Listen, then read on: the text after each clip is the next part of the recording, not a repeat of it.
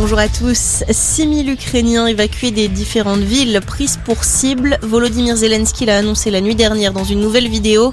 Le président ukrainien précise notamment que 3000 civils de Mariupol sont arrivés par des bus à Zaporizhia. En revanche, l'opération d'évacuation mise en place par la Croix-Rouge a dû rebrousser chemin hier. L'organisation va faire une nouvelle tentative aujourd'hui. De leur côté, les États-Unis annoncent 300 millions de dollars supplémentaires pour l'Ukraine. Au total, Washington a débloqué plus de 1,6 milliard de dollars d'aide militaire depuis le début de l'invasion russe. Et deux dépôts russes détruits par un incendie. Le ministère britannique de la Défense l'a confirmé cette nuit. Les bâtiments qui abritaient du carburant et des munitions sont situés à Belgorod, près de la frontière ukrainienne.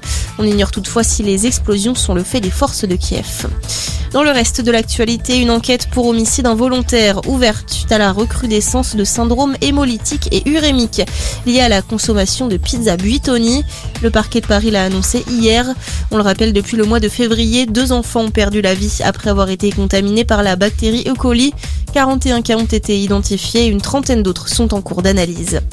Premier jour du ramadan aujourd'hui, les musulmans commencent un mois de jeûne et de prière. La Grande Mosquée de Paris l'a confirmé hier. Les différentes fédérations de mosquées françaises appellent à prier pour la paix dans le monde. 19 départements toujours en vigilance orange ce matin pour neige verglas. Ça concerne notamment le nord des Alpes, l'Auvergne, le Limousin, les Pyrénées et la Corse. Un appel à la prudence qui devrait être maintenu jusqu'à demain matin.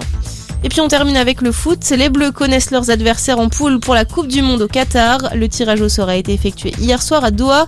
Au programme pour l'équipe de France, la Tunisie, le Danemark et un adversaire qui sera connu en juin.